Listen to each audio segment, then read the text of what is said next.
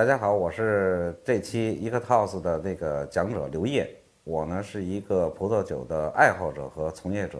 啊，所以呢这期呢先跟大家呢讲解一下，就是目前葡萄酒在国内的一种状况和现状，哎，包括一些购买的渠道，给大家呢先做一个简单的讲解。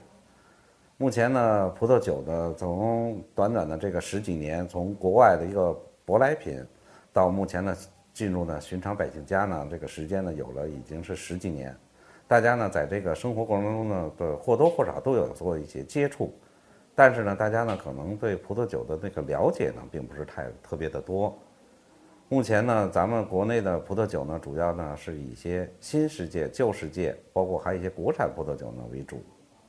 大家呢可能在十几年、二十几年前呢所接触的葡萄酒呢，都是国产的一些产品，比如说中粮的长城系列。然后呢，烟台的张裕系列，然后是这些为主。当然呢，这些产品呢，在刚开始的时候呢，大家呢刚接触的时候呢，因为对葡萄酒的文化和历史呢也不太了解，只是作为一些年节购物啊送礼的佳品，作为是这这样才采购的。在饮用上的时候呢，咱可能在一些特定的场合，比如说一些星级酒店啊，然后呢，包括一些特定的西餐厅，大家才会接触到。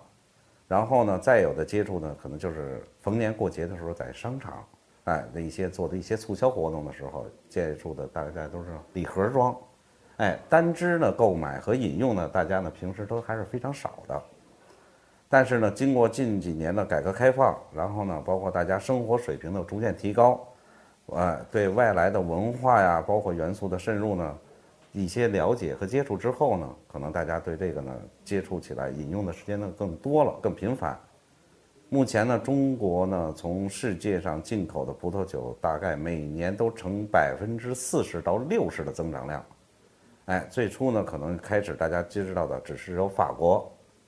现在呢逐渐说法国、西班牙、意大利，包括澳洲、美国这些产品。都会已经在咱们就说在在在商超啊，包括一些酒廊啊，包括酒类专卖店，大家都会见到。但是呢，大家对这些酒呢，并不是有很多的了解，可能了解最多的，都知道最多的，通过电影、媒体，包括一些宣传说，知道法国酒可能世界上最好的酒。然后大家知道的可能品牌酒就是拉菲，因为包括一些电影啊，可能包括一些介绍啊，都要有这些。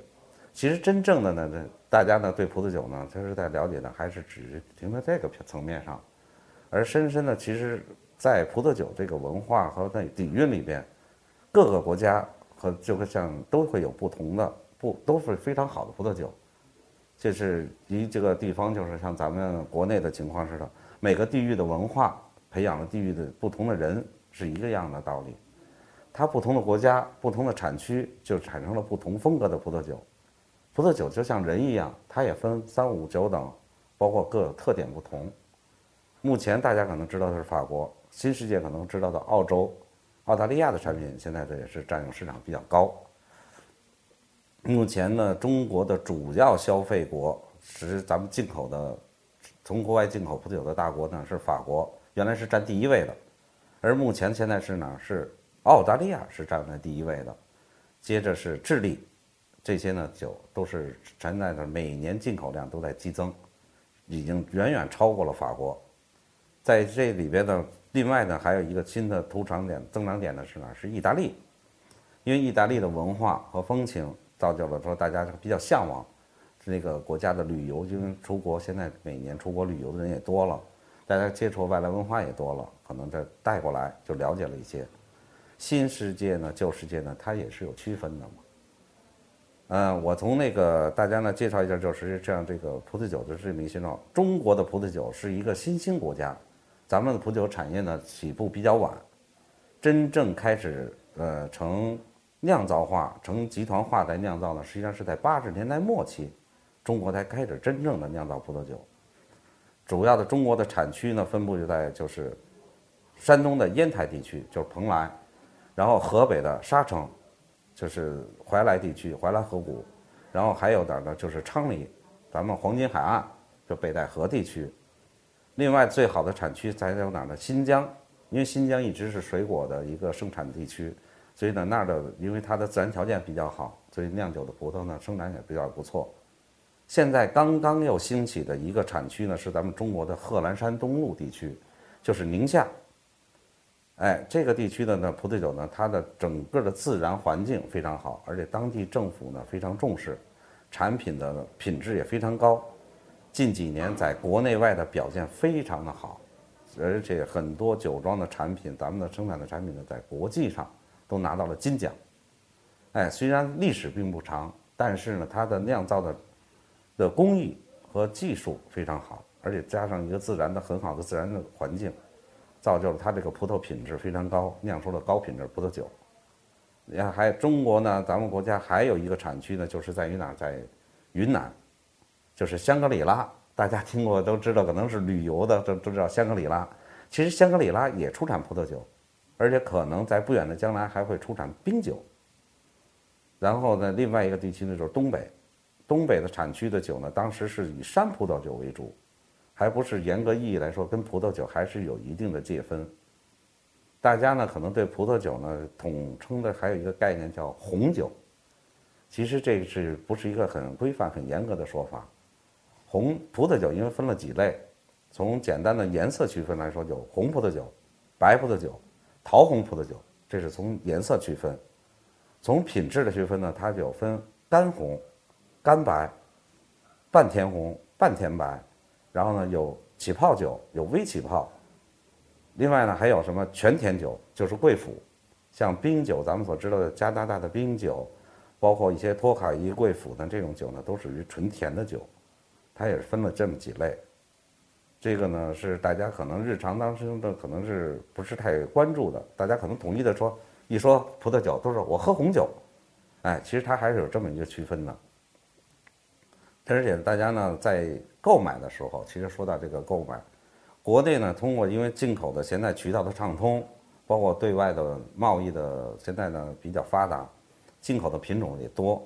大家选择性呢也是非常的多样化。但是大家呢也很盲目化，因为没有一个基础的知识和概念。其实呢，大家在日常的时候呢，可能有一个概念，就是感觉到喝葡萄酒，现在的从媒体上也介绍说是。对身体有益于健康，其实这个只是葡萄酒的一个方面，另外一个方面呢，实际上跟咱们的饮食习惯其实也是不同的。中国呢是地大物博，跨度比较大，各地区的有各地区的美食，饮食特点也不同。其实，在搭配葡萄酒的时候呢，其实有有一个侧重点，像沿海地区呢，有海鲜，包括东南地区可能吃饭比较清淡，然后呢，其实搭配的时候酒能是什么？最适合的，他们呢应该是什么？白葡萄酒、干白、半的干白，包括一些微起泡酒、香槟类的，实际上是非常适合他们的菜菜系搭配。像北方，包括西北，肉是吃肉比较多一些，然后呢，大家呢饮用的时候呢，应该是一种酸性、单宁高一点的红葡萄酒。像咱们的西南地区，包括湖北、湖南、四川、贵州这地区、云南。可能偏些酸辣，那好呢，其实饮一些什么桃红葡萄酒，或者是什么甜型葡萄酒，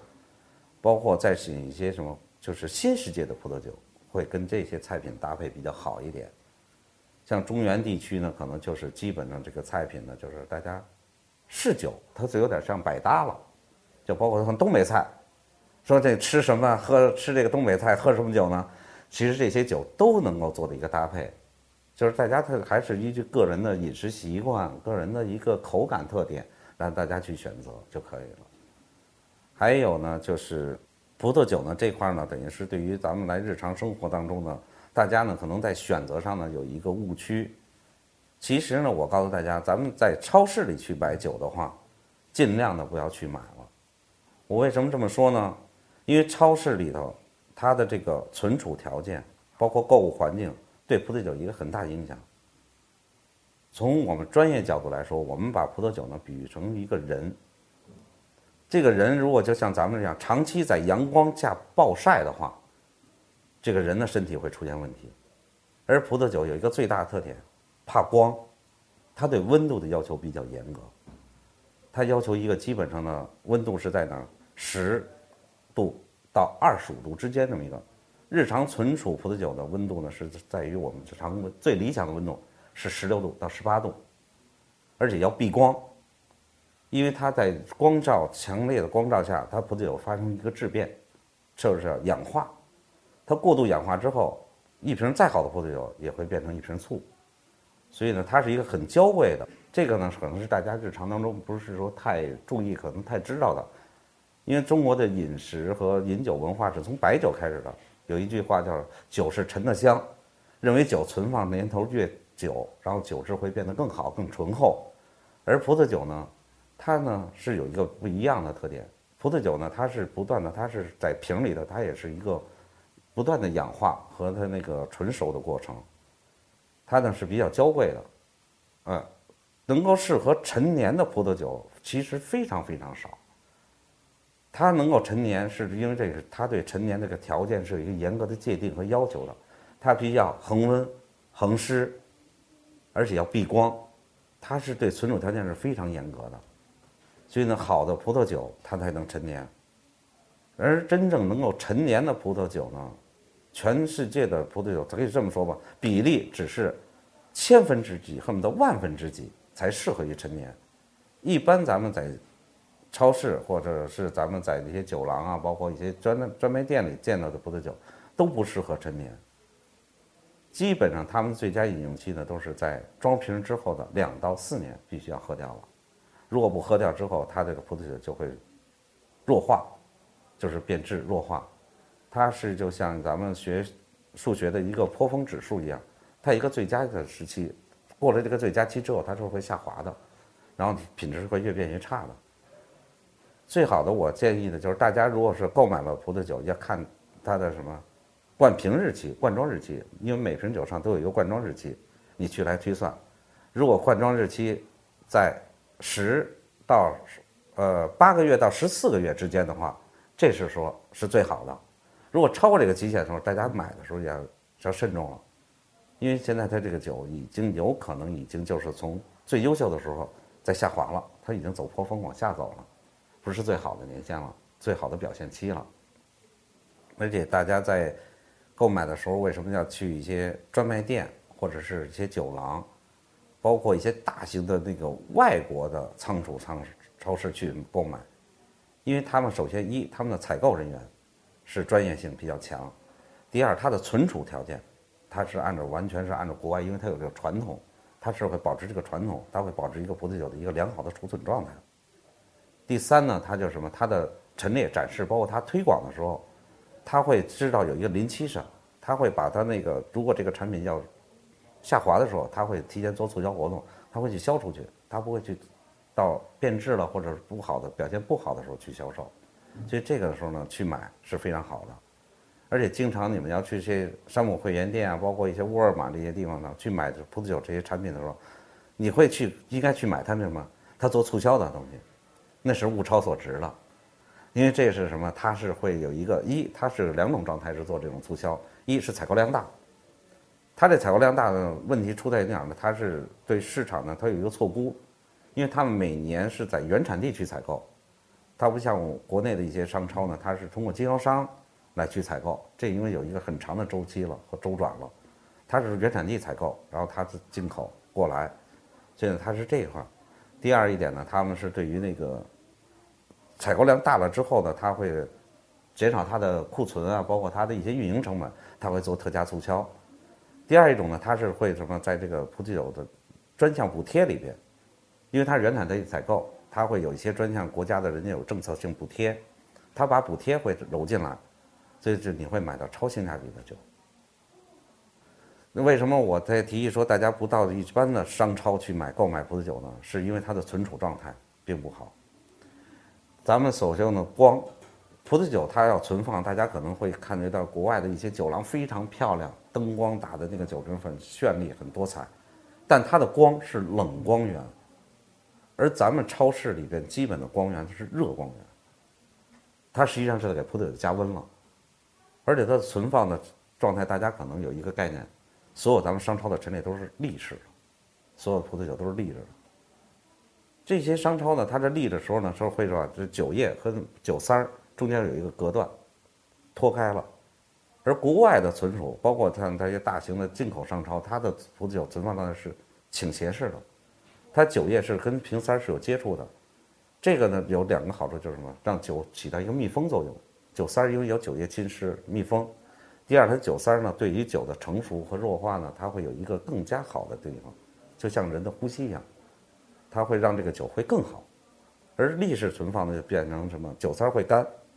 干了之后会漏进空气。而空气一进去，里边带着有氧气，酒就进行氧化，快速成熟，就像咱们类似于拔苗助长了一样，它快速成熟，酒就会变质。